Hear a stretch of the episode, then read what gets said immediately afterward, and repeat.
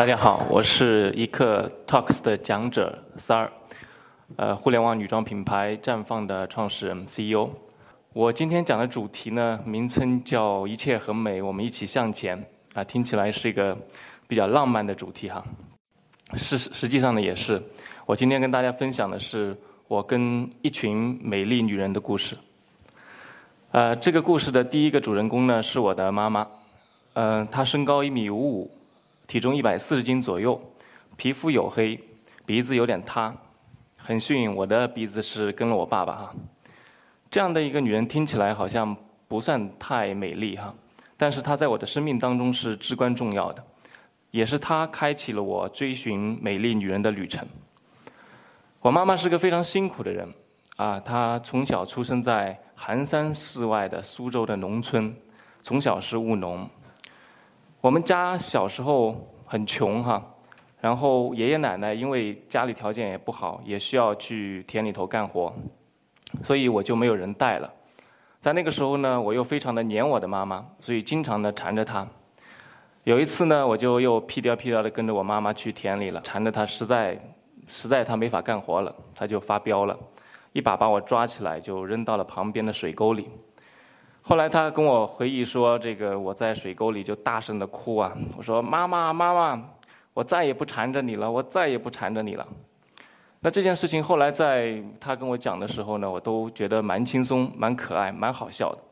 但是慢慢的，我觉得哈，作为一个母亲，这个是很无奈的。我妈妈不但是一个。辛苦的人，同时她是一个极其努力工作的人。我们从小生活在农村，那个时候条件不好，然后大家住的房子都是那种土房子。后来呢，改革开放的春风吹进了我们的村庄，那大家有点钱了，开始翻修新房子。那很多人呢，翻修的是一层楼的，也有人是两层楼的。我妈妈非常厉害，她就像是在村里第一个买电视机一样哈。她是第一个在村里建三层楼的乡村大别墅。那个时候盖房子和现在不一样啊，现在大家都是施工队哈，然后带着先进的工具，麻溜的就盖起来了。那个时候是邀请一些亲戚，然后大家一起来干活。这个三层楼的大别墅啊，都是完全手工打造的。那在这个过程当中，有一样很重要的建筑材料叫楼板。就是非常长的一块水水泥板，很重。大家需要把这块水泥板呢一层一层的垒起来。那在这个过程当中，你能看到那些低着头喊着号子扛楼板的男人们的身影当中呢，就有我妈妈的身影。那就是这么一个非常辛苦也极其努力工作的人啊！但是我在小时候呢，并不喜欢他，甚至有一点恨他。我记得我有一次在后院的墙上写了这么一句话：“世界上我最恨的人是妈妈。”那个时候我看了很多的世界名著啊，啊，屠格涅夫啊，托斯托耶夫斯基啊，托尔斯泰啊，大仲马呀，小仲马呀。你想他们那些书当中出现了这样的一些女性形象，她们光彩熠熠，她们温柔，她们非常的美丽。我想在我小小的内心当中，是不是渴望有这么一个非常温柔美丽的女人？来做我的妈妈。我记得有一次，我们走在路上，然后我对我妈妈说：“妈妈，你知道你什么时候最美吗？”我妈妈说：“什么时候？”我说：“你微笑的时候。”那后来这个谈话怎么继续呢？我不太记得了。我现在觉得“美”这个词，在当时我们的生活当中是如此的不合时宜。那从此我就开始。走上了追寻美丽女人的旅程，在我的生命当中就出现了第二个重要的主人公，那就是我的太太茉莉。我一直非常清晰的记得我第一次见到她的那个景象，那是我在兰州旅行，我进到一个酒吧，在昏暗的灯光下，她坐在一个高高的吧台椅上面，然后秀发齐腰，啊，然后穿了一件皮夹克，抽着一根烟，哇！就是这种非常非常酷的感觉，但是后来我回忆到，啊，让我钟情于他的，并且下跪向他求婚的，并不是这个皮夹克下面那股酷酷的劲儿，而是他身上散发的温柔的力量。茉莉是个什么样的女人呢？她是一个愿意为了我抛家弃友的女人，一路支持我的女人。我们在兰州认识，然后呢，我们去到成都，从成都又到北京，从北京又回到了苏州。当然，这个一路我说起来非常的轻松啊，其实也充满了我很多鼻涕和血泪哈。这个过程非常的复杂。我们那时候在北京已经生活了蛮多年了。甚至有了自己的一套房子，甚至有一辆二手车，他呢也开始适应这个硕大的城市了。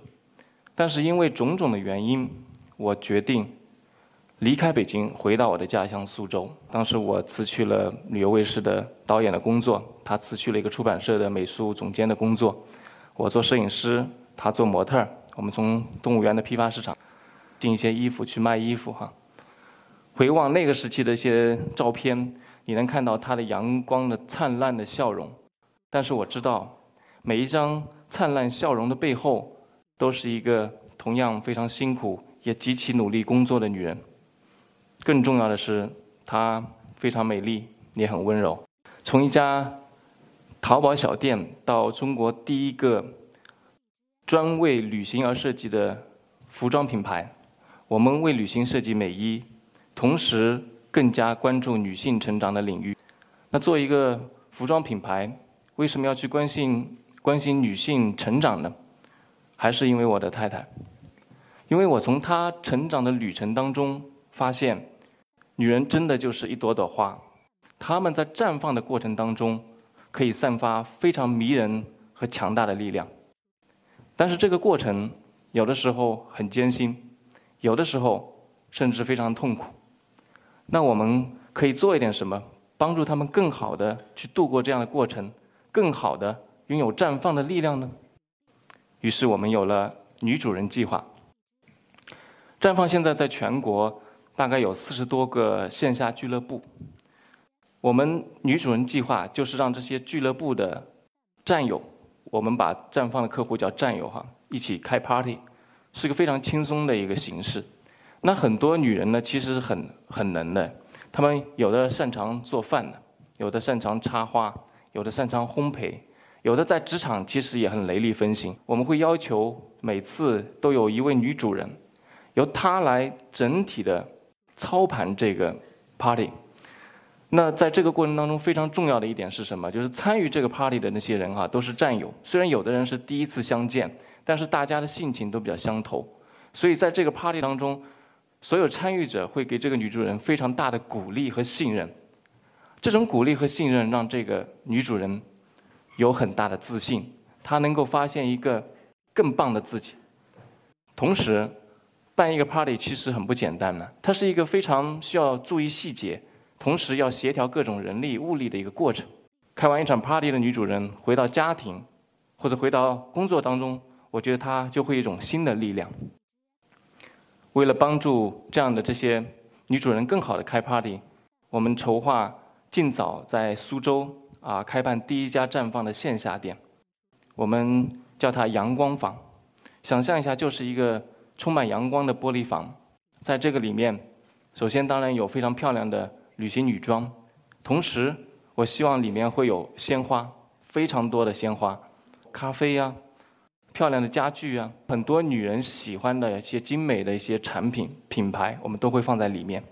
我们甚至可以放一些摄影的作品啊，经常举办这样的展览。阳光房最重要的核心是什么？一定会要有一个客厅。这个客厅就像 e c t a l k s 一样，会举办很多很多的这样的聚会，啊，一个月十次、二十次甚至更多。我们用。网上申报的方式，只要符合这样的主题，免费提供场地给他们。我希望未来的阳光房，就是一座城市当中占有的一个沙小小的沙龙，同时呢，也是培养优秀的女主人的一个温暖的空间。绽放就这样慢慢的成为了一个由外而内塑造美女的事业。啊，我在这个。事业的路上呢，也越走越远。我相信未来的路还很长。但是回头我会看见这样的一个女人，她身高一米五五，体重一百四十斤，皮肤黝黑，鼻子有点塌。因为常年的辛勤的工作，她已经动了五次手术，所以走路和行动都有点蹒跚了。这就是我的母亲。每到这个时候，我都会想起后院写的那句话。我多么希望当时我没有写这句话，我想把它从墙上抹掉，就像从来没有发生过一样。下一次我跟他散步的时候，我会挽起他的胳膊，或者干脆搂着他的肩，然后默默地往前走。这种感觉非常好。所以在座的朋友们，如果你有机会和你最爱的人一起散步，就这样搂着他的胳膊。或者勾着他的肩，默默地往前走，因为一切很美，我们一起向前，谢谢。